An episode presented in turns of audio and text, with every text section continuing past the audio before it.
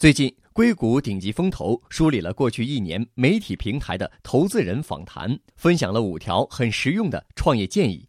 第一条建议是，领导者要学会缺席，这样反而能让更好的想法出现。作为管理者，应适当压制住说话的冲动，因为一旦抛出任何目标方案，团队必将被其局限。实践证明，这个方法是管用的。缺席的确让更好的想法得以诞生了。所以，做一个好的管理者，不在于规避失败，而在于能长时间催生更多的可能性。第二条建议有关如何招兵买马、挑选人才。大部分人力资源经理在招人的时候，都更关注候选人的经验深度，也就是在某一领域的经验是否丰富。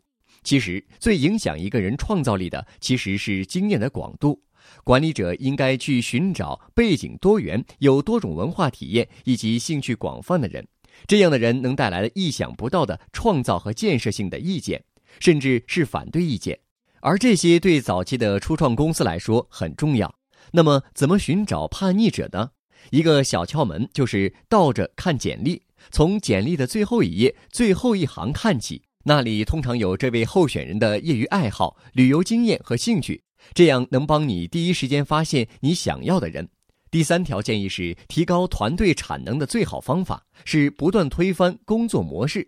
假设你的公司现在只有十个人，你会采取一种方法，这方法可能对你现在可行，但当公司团队达到一百人，这个方法就不可行了。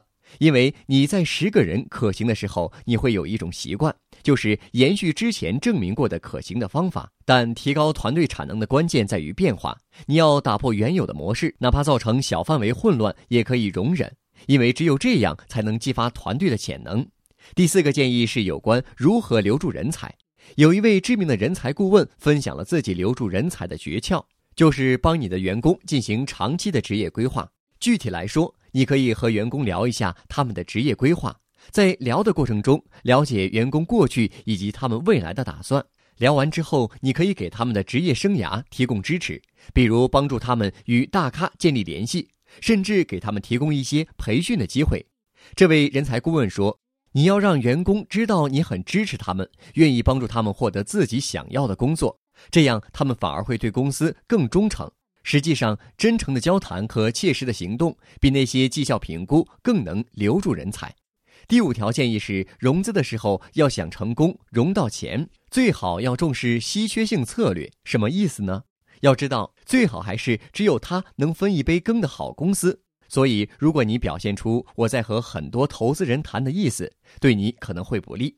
同一时间，最好不要和五家以上的基金谈融资。此外，创业的时候，你最好把投资人分一分类。比如，要是觉得有一大批投资人都比较合意，不要把所有最心动的人都归在头一批洽谈的对象里，而应该把两三家特别理想的风投和两三家相对不那么理想的风投放在一起去接触。不要一开始就把所有最核心意的投资机构都聊完了，要平衡妥当的安排。关注微信公众号“野马创社”，获取更多的创业干货。